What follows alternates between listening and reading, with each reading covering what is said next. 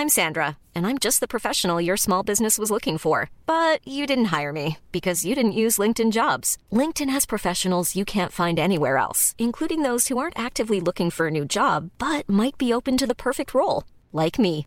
In a given month, over 70% of LinkedIn users don't visit other leading job sites. So if you're not looking on LinkedIn, you'll miss out on great candidates like Sandra. Start hiring professionals like a professional. Post your free job on linkedin.com/people today.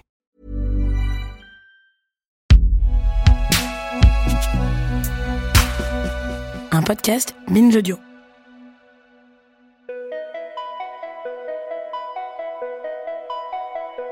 Il y a ce décalage avec la Juliette boulimique, menteuse, vomisseuse, gonflée, rougeaude. On peut définir les troubles du comportement alimentaire finalement comme une dérégulation d'un prise alimentaire. Je redouble mes crises de boulimie. Je vomis dans un sac en plastique en rue. La préoccupation qu'on commence à avoir beaucoup pour l'alimentation, la cuisine, voire le sport, l'augmentation de l'activité physique, c'est vrai que ça peut glisser vers euh, des troubles alimentaires et devenir euh, préoccupant. Je me détruis physiquement et moralement dans la puanteur de moi-même. C'est quoi ce rêve de pureté?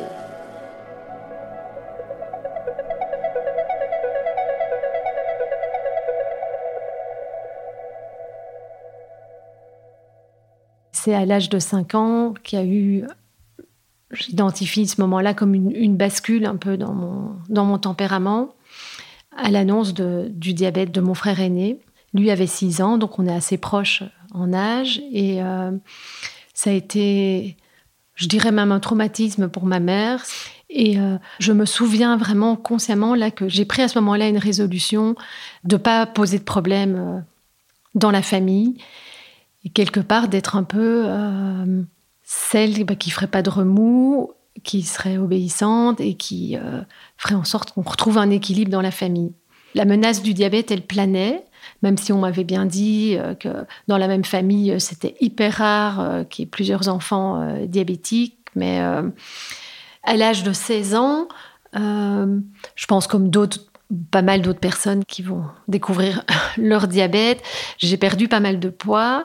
Je me ré- réveillais trois, quatre fois la nuit pour euh, aller faire pipi.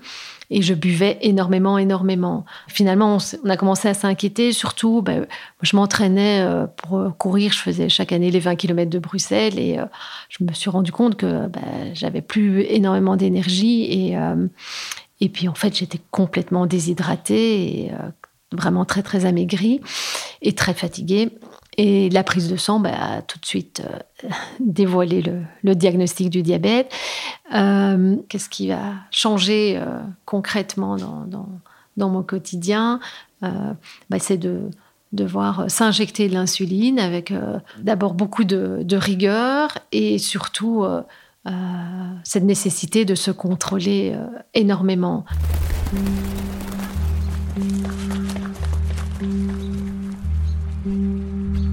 Fallait que je, le cache comme, euh, comme maladie honteuse et n'en parler à personne. Et en même temps, il fallait que je gère.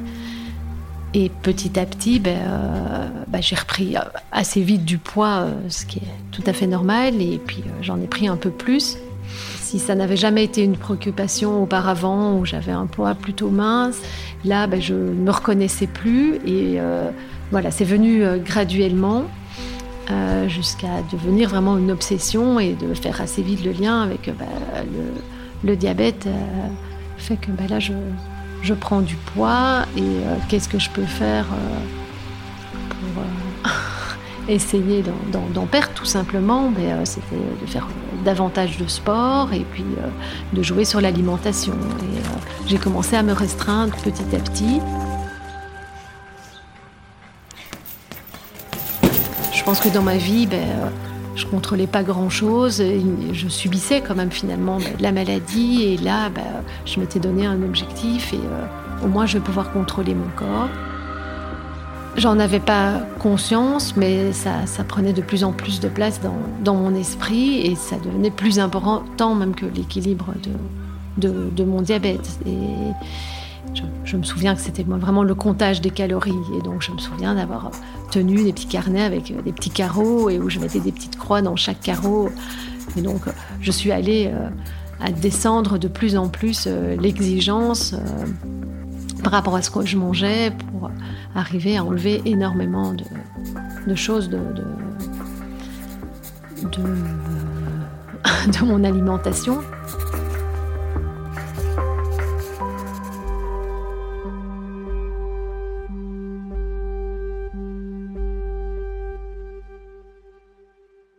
Là, j'ai 17, 18 ans et ça s'installe progressivement. Euh, bon, ma, vie sociale, j'ai des amis. De façade, je suis souvent, enfin presque toujours de bonne humeur, très constante. Euh, on, peut compter sur moi et euh, je surjouais la fille qui, faisait tout bien. Et, les personnes qui, me connaissaient se disaient bah, très bien avec son diabète, on n'en parle pas parce que elle gère et tout va bien petit à petit, ben, euh, ben, cette restriction, euh, ça devenait intenable. Et puis ça a généré pas mal de, frustration. Alors ça a correspondu euh, à la fin de, ma scolarité à, l'école et puis une année un peu de césure entre mes études supérieures, enfin avant mes études supérieures où je suis partie à l'étranger pour euh, on va dire un peu apprendre les langues, mais c'était un peu le, prétexte, mais c'était plutôt découvrir autre chose avant de faire le choix de ce que j'allais faire comme, étude. Et c'est euh, en Angleterre qu'a commencé euh, le fait d'avoir mes premières crises de, de boulimie.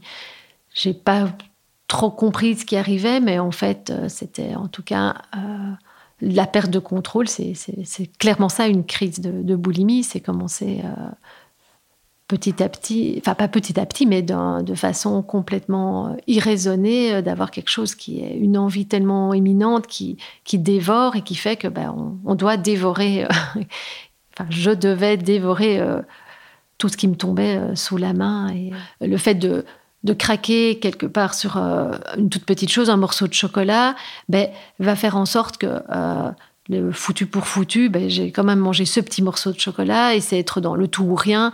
Ben, autant manger la plaquette et puis autant manger deux ou en manger trois et ça, ça, s'arrêtait que euh, au début, au moment où je suis vraiment, j'en peux plus jusqu'à avoir la nausée et puis euh, me faire vomir euh, pour peut-être réparer ça, mais dans un premier temps, c'est juste se faire vomir parce qu'il y a un, trop, trop, un vrai trop plein qui est quelque chose de complètement dégoûtant, mais euh, qu'il faut aller finalement euh, aller remuer là-dedans. Euh, mais c'est surtout m'anesthésier pour oublier aussi que, que je, suis, je suis mauvaise et que je porte quelque chose en moi de, de complètement inconsistant et je mérite que ça. Donc la, crise de boulimie est vraiment ambivalente parce qu'elle, à la fois, elle soulage, elle, réconforte, et puis après, euh, elle va jusqu'à faire mal et à, rendre malade. Et euh, c'est ça qui,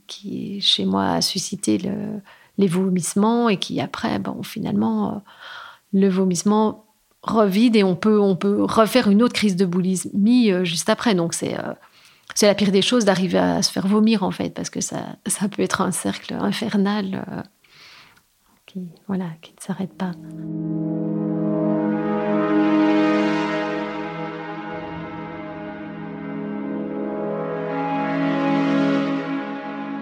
Sur euh, mon diabète, bah, ça avait un impact assez fort parce que ça devenait complètement euh, désorganisé et impossible de.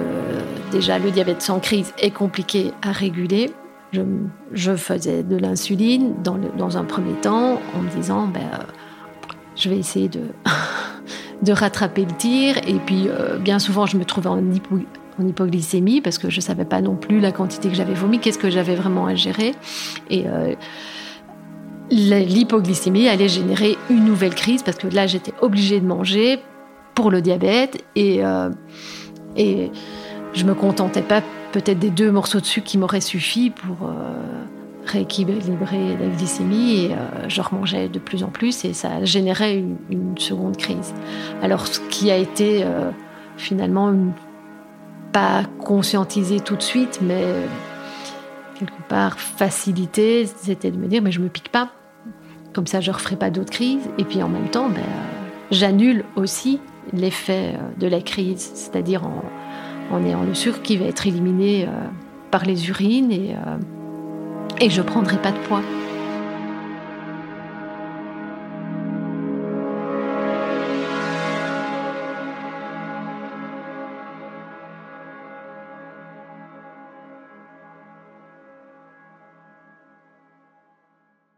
petit à petit, c'est venu comme un moyen, j'ai envie de dire, complémentaire de, des hauts vomissements. Bah, il y avait plusieurs moyens de, compenser la crise, qui étaient bah, en premier lieu peut-être les vomissements, avec euh, le fait de, me retrouver en hyperglycémie et donc de ne pas prendre d'insuline, ou de la prendre vraiment en différé beaucoup plus tard.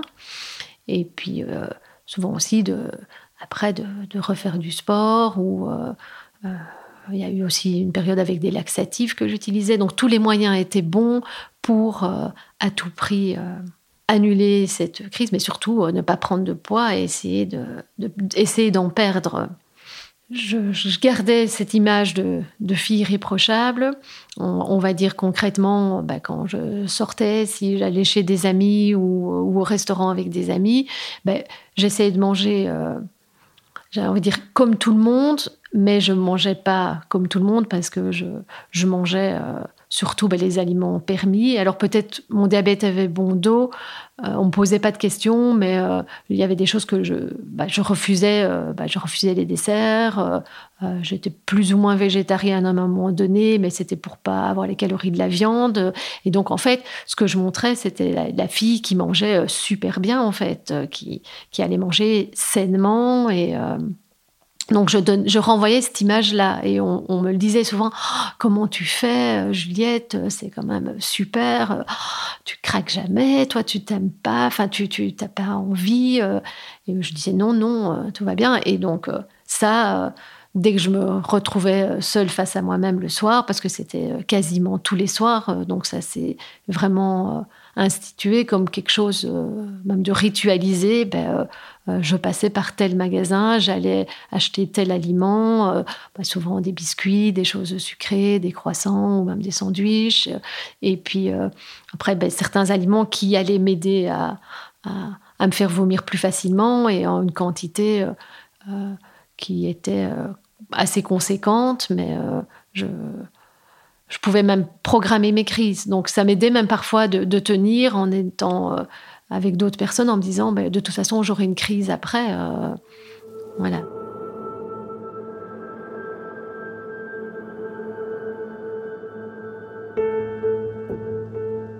Euh, l'image que j'avais de moi-même, elle était désastreuse. Euh, voilà, et peu importe le poids que j'avais, finalement, je me sentais lourde et je, je, voyais bien que je fonctionnais d'une drôle de façon, mais il y avait une culpabilité énorme. Et je suis tombée sur un article dans, un magazine qui parlait d'abord d'anorexie et, euh, et, puis de boulimie aussi. Et euh, je me suis vraiment reconnue. Et dans les mots exprimés, ben, je, retrouvais vraiment des choses que je ressentais, des choses euh, ben, qui étaient aussi mon, quotidien.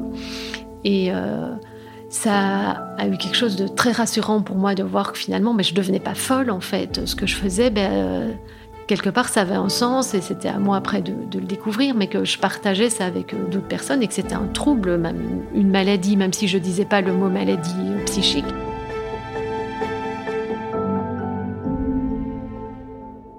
Toujours dans, ben, dans un magazine, euh, j'ai découvert l'article d'une psychiatre en fait qui, parlait de, boulimie et où je me suis vraiment reconnue dans, dans ces mots et je me suis dit ben, il faut que je la voie, elle, elle va, m'aider parce qu'elle va, reconnaître euh, ce que, ce que j'ai, c'est sa spécialité.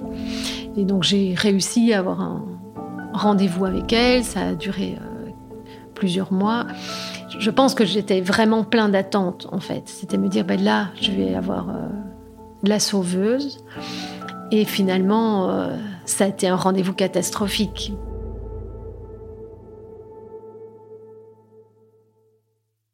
J'ai parlé de moi, je lui ai dit que, ben voilà, que j'avais des problèmes de, boulimie, que je faisais des crises, mais je n'ai pas tout dit non plus. Elle m'a demandé si je me faisais vomir et j'avais tellement honte que sur le moment même, j'ai dit non.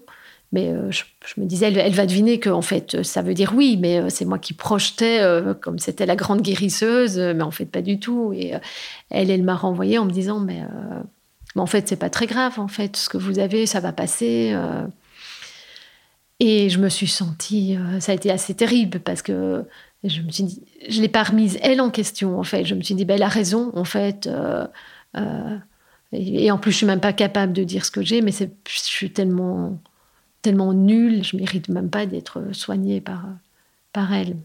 Voilà, j'ai eu la chance par, par après de, de rencontrer de bons psys euh, qui m'ont, pour le coup, vraiment, vraiment aidé à, à m'en sortir.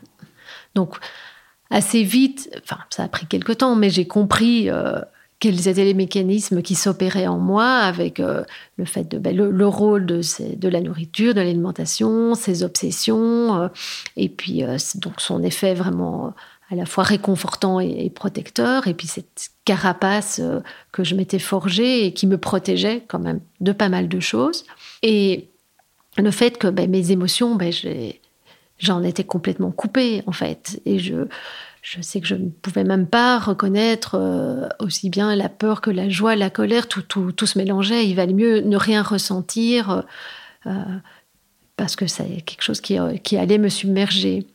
Et euh, j'en avais bien, bien conscience. Bah, au niveau intellectuel, oui, sur le papier, oui, mais après vraiment le que ça change quelque chose et puis me reconnecter, ben comment est-ce qu'on fait?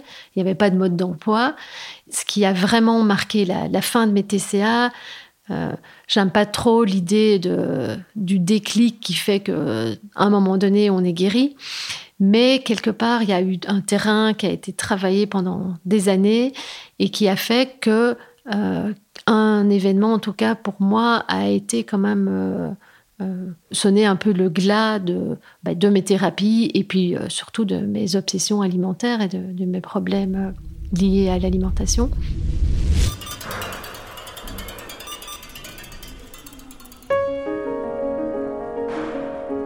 À l'âge de 30 ans, j'ai eu un accident de vélo qui a été assez important dans la mesure où euh, ça a demandé une greffe d'os au niveau du genou et surtout euh, le fait de ne pas pouvoir poser le pied à terre pendant trois mois. Et euh, le fait de ne pas pouvoir mettre mon pied à terre m'obligeait à demander de l'aide à d'autres. Et puis finalement, ben, ce sont mes parents qui se sont proposés pour ben, m'héberger, que je retourne à la maison. Et ça a été vécu dans un premier temps comme un échec horrible. Je me suis dit, mais il n'y a plus rien dans ma vie, je me retrouve dépendante. Et là, il s'est passé quelque chose.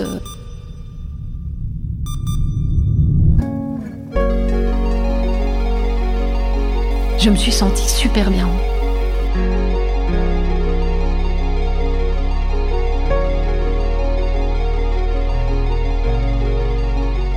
Paradoxalement, en étant contrainte bloquée, euh, à ne pas pouvoir même euh, euh, me faire une tasse de thé, en étant avec des béquilles tout le temps, ne pas pouvoir voilà, faire ses lacets, ben, je me suis sentie vivante, et beaucoup plus que jamais.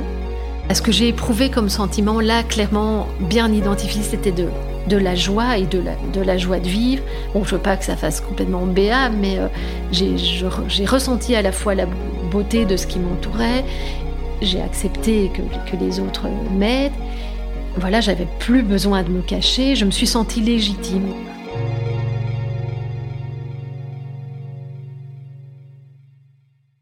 Il y a quelques années, j'ai écrit un livre euh, qui parle avant tout de mon quotidien avec le diabète. Euh, et ce, livre m'a amené à rencontrer euh, énormément d'autres personnes diabétiques, de partager avec elles, d'échanger, de, d'entendre qu'elles me disent qu'elles se, reconnaissent, qu'elles se reconnaissaient dans ce que j'avais écrit. Ça m'a apporté beaucoup. Et puis ça a donné euh, aussi un peu du sens à, ce que j'avais écrit dans un premier temps pour moi-même ou mon entourage proche pour expliquer ce que c'était le diabète, mais je n'avais pas du tout euh, visé cet objectif euh, de, rencontrer d'autres personnes qui vivaient la même chose que moi. Et, euh, petit à petit, j'ai été amenée à animer des ateliers d'éducation thérapeutique et j'ai rencontré beaucoup de diabétiques aussi qui souffraient de troubles du comportement alimentaire. Et je me suis dit, mais là, en, 25 ans, on n'a pas progressé finalement. Euh, et il y en a énormément. On met un mot sur la diabolimie, on, explique le phénomène, on, dit qu'il y a trois fois plus euh, de personnes euh, diabétiques de type 1 qui, qui vont souffrir de troubles de, qui souffrent de troubles du comportement alimentaire que par rapport à la population normale.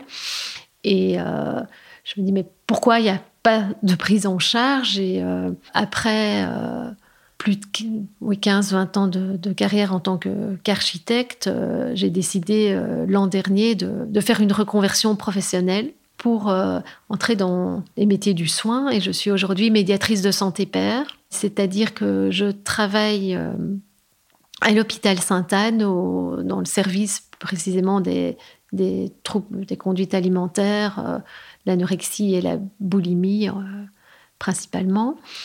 Je ne veux pas dire que c'est une mission, mais euh, je, me dis, il y a, une place, euh, il y a un besoin, et si je peux contribuer à aider à, faire quelque chose dans, ce domaine, ben je, j'en, suis heureuse et ça, ça, m'apporte beaucoup de choses et je vois qu'au quotidien, côtoyer des personnes en souffrance, finalement, ben, euh, ça, ça continue euh, aussi dans mon parcours de vie à, me comprendre encore mieux. Et euh, je, pense, la, la, recherche qui a été la mienne pendant toutes ces années de thérapie, c'était essayer de, ben, de, trouver ma place et d'avoir ben, ce fameux droit d'exister, de ne plus avoir eu besoin de combler ce, ce, vide qui était béant en moi. Ben, j'ai ma place et aujourd'hui, elle fait vraiment sens avec ce métier de médiatrice de santé père.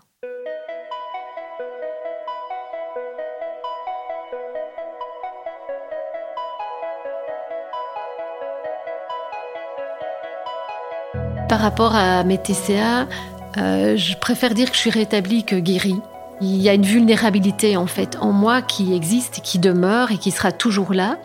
Et cette vulnérabilité, ben, je la prends plutôt comme une petite euh, sonnette d'alarme qui me fait dire ben, s'il y a des moments ben, où je me sens pas bien, euh, mais j'ai plus ces obsessions alimentaires, mais je pourrais être, euh, je ne sais pas moi, il m'arriverait quelque chose de tragique je peux pas dire demain, ben, je vais pas recourir euh, pour me réconforter, pour m'anesthésier à, la nourriture. C'est possible. Par contre, ben, euh, ça m'aide à rester vigilante. Être forte aujourd'hui, je le dirais, c'est justement ben, pouvoir accepter ses faiblesses.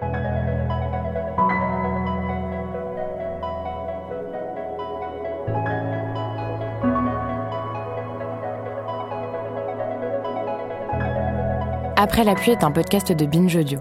Entretien mené, enregistré et monté par Vanessa Gauthier. Réalisation Paul Berthiaud. Production Naomi Titi.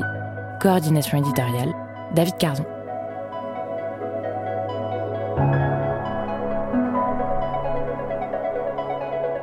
Si vous aussi vous souhaitez témoigner sur des thèmes qui touchent à la santé mentale, écrivez-nous à l'adresse après la pluie at binge.audio ou sur le compte après la pluie podcast sur Instagram.